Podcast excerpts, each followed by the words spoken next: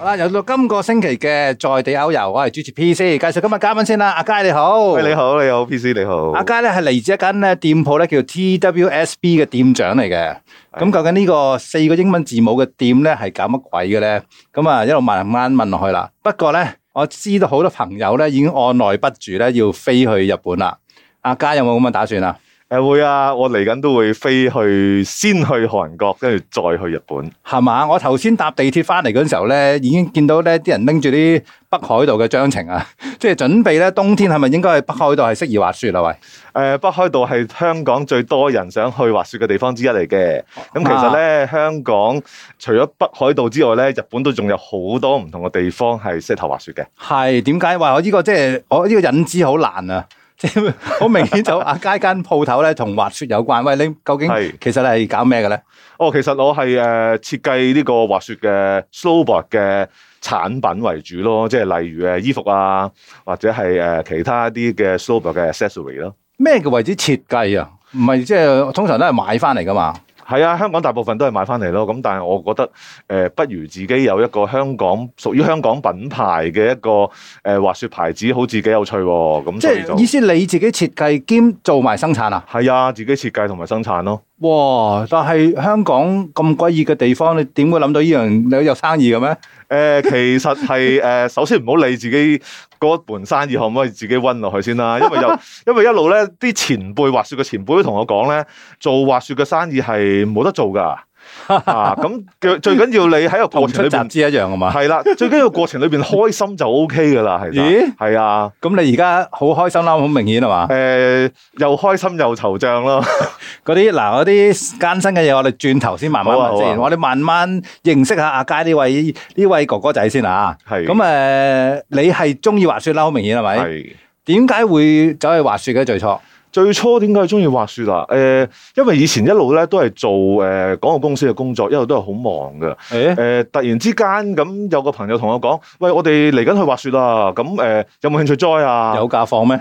有假放嘅，其 實咁即係誒、幾忙都可以即係誒誒攞啲假去去玩下啦。啊咁係咁因為實在做得太辛苦啦，更加需要去放假。係啊咁所以佢哋會去滑雪嘅時候，我就二話不説應承咗先。哦，係啦，咁然後誒、呃我完全唔理解咩叫滑雪，因為我真係完全冇滑過，我未識嘅。完全唔識嘅。 OK，乜嘢叫做 snowboard？我係零知識嘅，其實真係。即係我哋印象中滑雪就係好傳統，係兩隻板跟住兩支叉咁樣係咁樣嗰種啦。係但係我知阿佳一玩就唔係呢種係嘛，係啊，一開始玩嘅時候就係玩 snowboard 咯，即係所謂單板一塊板嘅。一塊板嘅。 OK，去咗邊度嗰次？嗰次就都係去咗誒、呃新潟縣嘅苗場滑雪場，嗰次係我第一次去滑雪嘅地方嚟嘅。 O.K. 日本嘅新式，我就知道嗰係啲米好食啦，滑雪都出名嘅應該係誒、嘛啊滑雪好出名嘅，因為當地係好淨大係雪啊新潟縣已經係好多滑雪場㗎啦。 ？O.K. 咁嗰次嘅經驗係點啊？嗰次嘅經驗就係、呃好好笑嘅，因為 完全 經。驗好笑形好容好笑嘅形容啊，絕對係，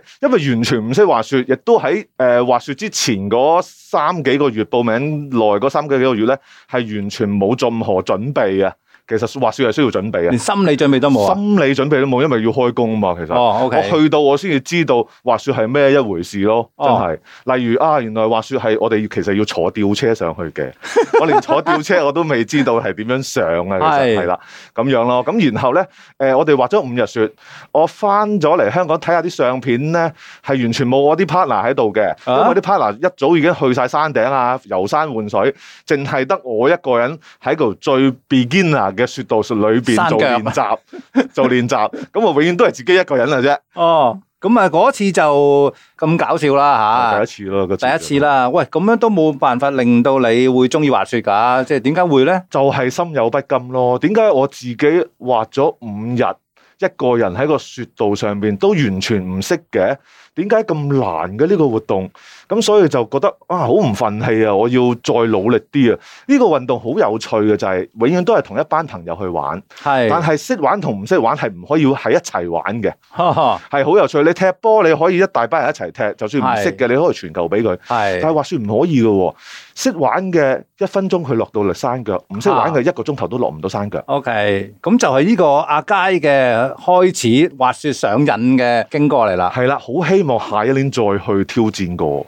喂，咁但係就嗱，好明顯就係、如果初初去滑雪嘅朋友，好多時候都係去到個滑雪場去租佢嗰啲設備㗎啦，包括啲衫啊，係嗰啲誒即係一一嚿嚿嗰啲咁啊，好大嚿嘅衫 啊，嗰啲啊嗰嗰啲板啊咁樣啦。係係。咁就幾時會黐埋條筋就去自己設計嘅喂？誒呃玩咗幾年之後咯，咁其實誒、呃、發覺誒、呃一路自己都係做緊廣告設計嘅工作啊嘛，咁發覺誒、呃如果自己設計，我諗幾有趣喎、呢件事，同埋可能個人奄 尖啦，係啦，誒、出去買硬係覺得啊，如果咁樣改善下就會有啲好啦，唔係啊咁樣奄尖，呢個係設計人嘅一份執着嚟嘅。誒、呃可能係啦。啊！如果日係啦本人咧咁樣做咧，就可能成為一個好出色嘅工匠啊，或者係啦達人啊係咁樣嘅。係係我我都好同希你望係兜兜好唔好啊？ ，OK，好，我都好希望係。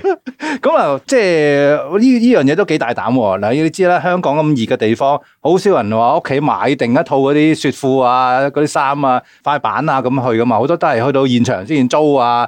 咁細個市場，你又咁執着去設計，哇！你都真係好大膽喎。點解會咁咧？哦，首先我真係冇諗過市場有幾大 先，真係，即係我做嗰下我就真係冇我唔諗理過可以賣到幾多，我冇一個生意頭腦去計我算唔啊。理，我要靚。係啦，我要做，我要靚，我要希望可以做到自己想理想嘅產品出嚟，係啊。做咗先咯，唔好諗咁多咯。啊，咁點解即係有啲乜嘢不滿咧？你對嗰個現成用緊嗰啲，令到你要自己設計自己嘅產品咧？啊，其實又冇任何不滿㗎，其實，因為市面點上啊？嘅你產份品人市面上嘅產品其實係 靚噶，不過即係你自己係咪真係想用人哋嘅產品啊，或者係點樣啫嘛？既然我自己可以設計到或者有能力去做到出嚟嘅話，咁點解唔自己嘗試下呢一個咁樣嘅設計同製作咧？我哦更改啦。頭先我話係一個堅持執着，而家我覺得你有少少固執，固誒執喺自己嗰固執添啊個 係啦，固執喺自己嗰個中意嗰樣嘢嗰度，係係係係，讚緊你㗎。其實哦係啊係啊，OK，多謝多謝 多你唔謝。覺啫嘛。係咁真係嗰個分別會係咩咧？你擺個心機喺呢個產品設計上邊，嗰啲細節會係有啲咩唔同咧？有咩特色咧？誒、呃我諗就係、呢個係一個好難嘅取捨嚟嘅，即係市面上已經有好多唔同嘅產品，但係你點樣去做一啲產品出嚟，誒、呃會令到有人去認同你咧？又或者你會點樣去 sell 到俾人？我嘅產品係會比其他人優勝咧？呢樣嘢係好難嘅，因為個市場係你永遠唔會知道嘅，咁係所以其實你應該係你做你自己嘅嘢就 O K 嘅啦。其實係係啦。咁啊，因為我見過你誒有啲 post 啊啦，有啲人話啦，即係可能你嘅譬如誒滑雪嘅衫咁樣啲 jacket 啦，嗰啲拉鏈啊，係咪防水啊？定係即係每一條都防水靚嘢啊？咁樣你都係嗰個執着喺呢啲位度啊，盡量啦，其實嚇、啊因為誒、呃有啲真係不計成本地去做嘅，誒、喎。希望你你可真係唔識以做做到。生意喎，啊睇佢我樣完全唔識做生意嘅，我唔 我唔識點樣去計條數出嚟，點樣叫做可以賺到錢咯。其實咁啊，啲啲拉鏈的而且確係盡量用一啲最好嘅誒、呃防水拉鏈為主啦，係啲出啊名嘅品牌嘅。出名嘅品牌啦，即係三個英文字母嗰係啲嗰個品牌啦，咁係樣啦。咁誒、呃每一條都唔係一定需要用最靚嘅，或者係最高級別嘅防水嘅，因為都要睇下佢擺條拉鏈喺邊個位置度。嗯因為有時一啲防水拉鏈咧，佢會比較硬身少少咧，佢會影響到你嘅活動能力嘅。係咁所以每一條都需要去考慮，究竟喺咩位置嘅情況底下用邊一種拉鏈。喂，咁但係嗱，通常咧呢啲產品就喺外國買翻嚟啦，即係一般嚟講，咁啊好多時候個設計都係根據啲外國人啦，譬如日本品牌可能跟日本人嘅使用習慣啦，啲外國嘅品牌就跟啊你係香港人啊嘛，係係嗰。個設計有咩特別嘅唔同㗎？香港人有咩好好撩楞嘅嘅要求㗎？誒、呃香港人就啊，首先我同佢我都係講翻頭先嗰句啦，我就唔係好理個市場嘅啫，即係唔係好理其他人 嚟。咁你有咩特想點別樣嘅需求咧？誒同咁、人但唔係同大部分人咧都中意一樣嘢咧，就係誒比較多收納嘅袋，係哦啦、 ，OK，會比較多少少，因為我哋出到去滑雪場嘅時候咧，可能有好多嘢需要拎嘅，有好多人會發覺嚇。咁、亦都有一樣嘢就係需要注意，就係、有啲嘢我哋滑緊雪嘅時候，可能係會有啲嘢會容易啲跌出嚟嘅咁樣。係咁你喺收納上邊咧，你要考慮下啲嘢會唔會咁容易跌出嚟啊？嗯邊啲、位置需要多啲拉鏈啊？係個袋裏邊需要有幾大嘅空間啊？誒、如果邊個位置擺電話係最好啊？係擺電話嘅位置誒，嗰、塊布會唔會有少少保暖嘅成分？絨面會令到喺咁凍嘅情況底下，個電話冇咁容易會冇電啦冇，電啊咁樣。係咁呢啲都都細節都會誒、呃考慮咯，其實。係啦係哇！呢個真係誒，你係真係要自己滑雪，自己中意滑一雪定，滑好多次雪一，定係嘅，咁先諗到啊嘛。一定係嘅，真係。係，喂，咁嗱，你就誒好明顯係產品啦，你唔係做俾自己啊。係咁誒，即係有得賣啦，係咪？係咁你誒賣咪算咯，而家啲人咪 online 上網賣啊係。你唔係喎，你搞一間實體嘅鋪頭係啊，燒錢嘅其實係真 係，但係的而且確有需要嘅。喎。點解咧？誒、有好多好處嘅。第一，可以直接同個客去溝通，嗯，了解個客真係需要啲乜嘢產品，從而日後裏邊可以改善。係第二就係滑雪褸好有趣嘅一樣嘢，尤其是 snowboard。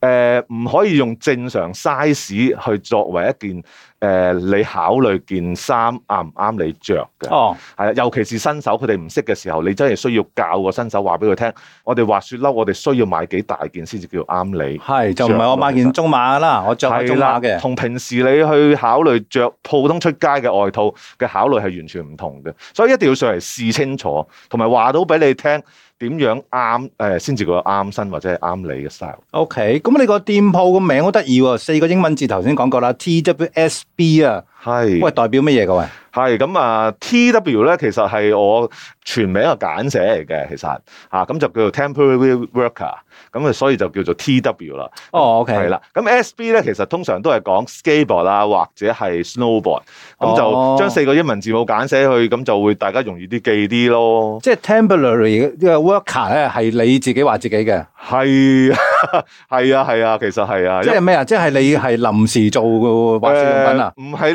呢個滑雪嘅產品係臨時做，而係我由讀完書出嚟打工到而家，其實我都係做緊一啲臨時工作啊，嚇或者係 freelance 嘅工作啊，咁樣去去生活咯。哦，咁但係係就咁投入去做呢個滑雪嘅產品啦。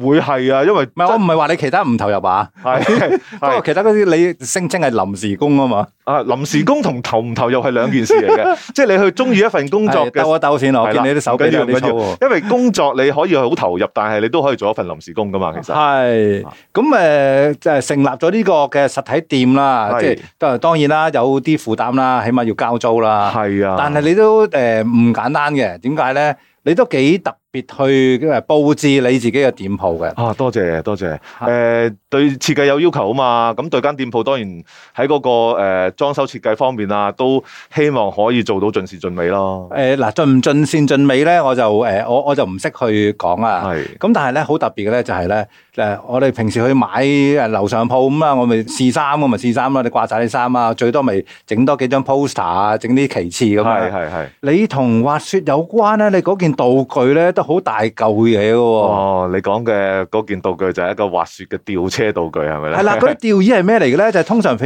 如如果我哋去滑雪咧，咁我哋咪好多 killing 卡啷啊，有 snowboard 啊，有有嘢嘅。係咁嗰個登山咧就唔可以好似我哋去海洋公園嗰啲咁樣啦。其實就一張誒誒露天嘅椅啦，可以咁講啦。嗯就係你方便你可能誒好多嘢咁樣坐上張椅就吊你上山上邊，咁就你自己上翻落嚟咁樣啊。係啊係啊，咁嗰度就係一架誒、呃滑雪嘅吊車啦。哇！點解會有㗎？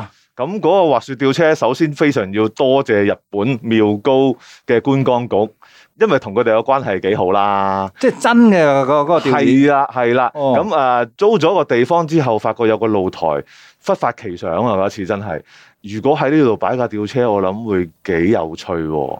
咁就諗辦法咯，咁就嚇諗下啊，既然同佢哋關係好，可唔可以好冒昧同佢哋講聲啊？我可唔可以誒、呃、問你哋有冇吊車可以提供一架咁樣？嚇咁啊，同滑雪場嘅關係亦都好嘅，咁啊同觀港局嘅關係亦都好好嘅，咁佢哋就即刻係同聯絡個滑雪場，咁滑雪場咧就即刻二話不說就喺個吊車個系統裏邊拆咗一架落嚟，吓，即係一個用緊嘅吊車喎，緊係啦，咁佢就真係拆咗一架落嚟，咁就誒、呃陸路送去港口，然後由港口就坐船過嚟香港，咁就哇運到過嚟我鋪頭度啦，哇！阿嘉你真係好嘢喎，真係。誒呃呢個都係誒有少少不計成本啦，因為誒運費都幾貴嘅，其實係對生意其實又幫助又唔係話特別大嘅。咁唔不過係咁咧，at least 人哋都記得你個鋪頭啊嘛。啊，係啊，係啊，咁平時自己坐喺度都幾開 心咯，因為疫情咧，大家兩年都冇得出去滑雪 啊。係咁如果可以即係大家上到嚟鋪頭可以坐喺度嘅話，咁我每一次見到真係有人坐上去都係笑都係開心嘅，真你係有個 backdrop 噶嘛，係啊係啊，扮係啊晒滑雪場嘅樣噶嘛。係啊，個 backdrop 都係誒、呃真係嗰個地區嘅一個誒、呃背景嚟嘅。哦，OK，即係喺嗰度影張相，然後做一個噴畫係啦，喺下就邊。放大佢，做咗個噴畫就擺咗喺後邊。咁你影相嘅時候，就真係好似去咗仿如置身喺嗰個地方度。不過我覺得咧，我見咁多相咧，你啲朋友上嚟打卡嗰陣時候咧，都唔夠認真啊，啲係點解衫咧唔夠似喺咁凍嘅地方啊。係嘛？啊，咁我我誒我有影到一啲係我自己着晒滑雪褸啊嗰啲情況去嗰度影嘅，其實因為咧，嗱，阿街個店鋪咧，嗰、個露台咧係即係係室外嚟嘅。係係係。咁啊，所以咧早嗰排咧暖暖地咁咧，啲人都係啲好輕便嘅衫咁 樣，同後邊個背景有啲唔夾。你應該規定佢哋要着晒全套咁啊！冬樣，天我哋我要規定佢哋着噶啦，我相信要 係啊，因為咁樣先似啦，真係呢個幾特別啦。不過望出去嘅天空就唔係一個滑雪嘅天空嚟嘅，係啊，咁就但係都望到夕陽㗎，好靚㗎。係嘛？OK，咁誒嗱，即係買唔買都好啦，我相信阿街都歡迎你上去都打卡嘅係。好啊，多謝喂你，但哋。係除咗嗱，你有個店鋪啦，賣自己嘅產品啦，咁咧仲會有一啲類似講座嘅嘢提供係嘛？係啊係啊，咁講座咧就係因為大家都咧都呢兩三年都冇得出去滑雪咧，有好多新手想玩 snowboard 喎，咁但係佢哋未必知道有啲咩途徑可以知道啦。咁另外就係、有啲玩咗一兩次，又俾疫情影響咗之後又唔記得晒啦。係咁所以就喺租呢一個 office 嘅情況底下咧，我都預留咗一個空間咧，係希望可以做到啲小講座嘅。係，有啲乜嘢介紹俾人㗎嗰啲講座？啊，講座咧就有好多唔同類別嘅，咁啊，例如新手入門嘅知識啦。誒、嗯，又例如誒 gear 應該點樣去選擇啦，係誒點樣去了解你選擇自己 TWSB 呢個牌子咯。哦，咁除咗呢樣嘢之外，都仲有好多嘅， 即係例如滑板，例 例如誒、呃雪板啊，例如 b i d i n 啊，嗰啲嘅調配啊，哦隻 boot 點樣着啊，對新手嚟講都係有疑問㗎。係咁我哋呢啲過來人嚟講咧，我哋如果可以幫到啲新手咧，咁其實都係一件好事咯。係啊即係最慘就係、喂，我去一兩次覺得好玩，跟住翻嚟我唔我點咧？我再去一次再學過啊！即係我要做啲準備先得㗎嘛。其實滑雪係真係以前啲前輩講，三個月之前你就要開始準備㗎啦。係，雖然我識啲朋友都話喺 YouTube 學嘅，但係都冇咧實物啊，或者有啲過來人介紹咧，你始終都係爭緊一橛係嘛？係㗎，其實因為有個教練喺你面前話到俾你聽你嘅問題，同埋佢可以幫你提升你嘅技術咯。係咁啊！如果即係咁啱啊，聽眾，譬如我想去誒，譬如誒北北海道二世古咁樣先算啦，係我呢個行程係去嗰度噶啦，係。你就可能咁啱就有啲朋友喺嗰度，即係講呢個題目嘅，講呢個位置嘅，係啊，我哋會有唔同地區分開地區嘅講座，因為好多香港嘅朋友佢都會去滑雪嘅時候，佢會會先揀咗地區先嘅，好係啊有趣嘅。譬如我去北海道、去長野、去新潟縣，係係啦，咁我就會誒、呃每一個禮拜都會有唔同嘅 topic 咯，即係除咗頭先嘅新手講座之外，就係、以地區為分啦。哦，你可以今個禮拜嘅北海道，下個禮拜嘅我哋講長野，咁係。樣嘅形式去講， O K，因為香港人嘅嘅旅行方式唔同噶嘛，我先定咗地點先，大部分都係啦。再諗玩乜嘢咁樣。係啦，因為同埋誒滑雪可能係誒、今次去咗長野縣嘅，今次下一次就去第二度啦。咁係咁佢哋對嗰度又未必有認識噶嘛，係或者了解咁清楚嘅時候，咁我就邀請一啲誒、有份量嘅嘉賓，係啲朋友嚟嘅，嗯係啦、咁佢哋就專登過嚟就同我哋去分享翻最 update 嘅資訊咯。咁但係我想問咧，平時如果去啲好凍嘅地方，香港人個相對嘅經驗少啊嘛，嗯，仲要去啲好凍嘅地方做運動咧係，喂個着衫方法咪啲唔同噶？其實係嘅。誒、首先你要知道自己去邊度先，同埋咩季節去先。例如，譬如講個簡單例子，北海道，咁你十二月同一月、二月嗰個氣温已經爭好遠㗎啦。